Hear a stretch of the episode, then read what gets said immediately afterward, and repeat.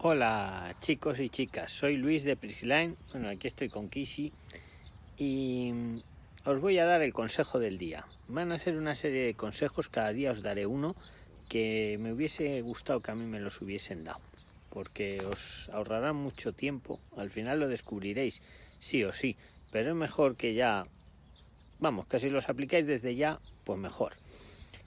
Consejo del día, cuando tengas que hacer algo, que no te apetece hacer, pero que hay que hacer por, lo que sea, empieza ya. No esperes, no te lo pienses. Empieza ya. Se dice no procrastines, no, no lo dejes para después. Te da pereza, no lo pienses, empieza a hacerlo.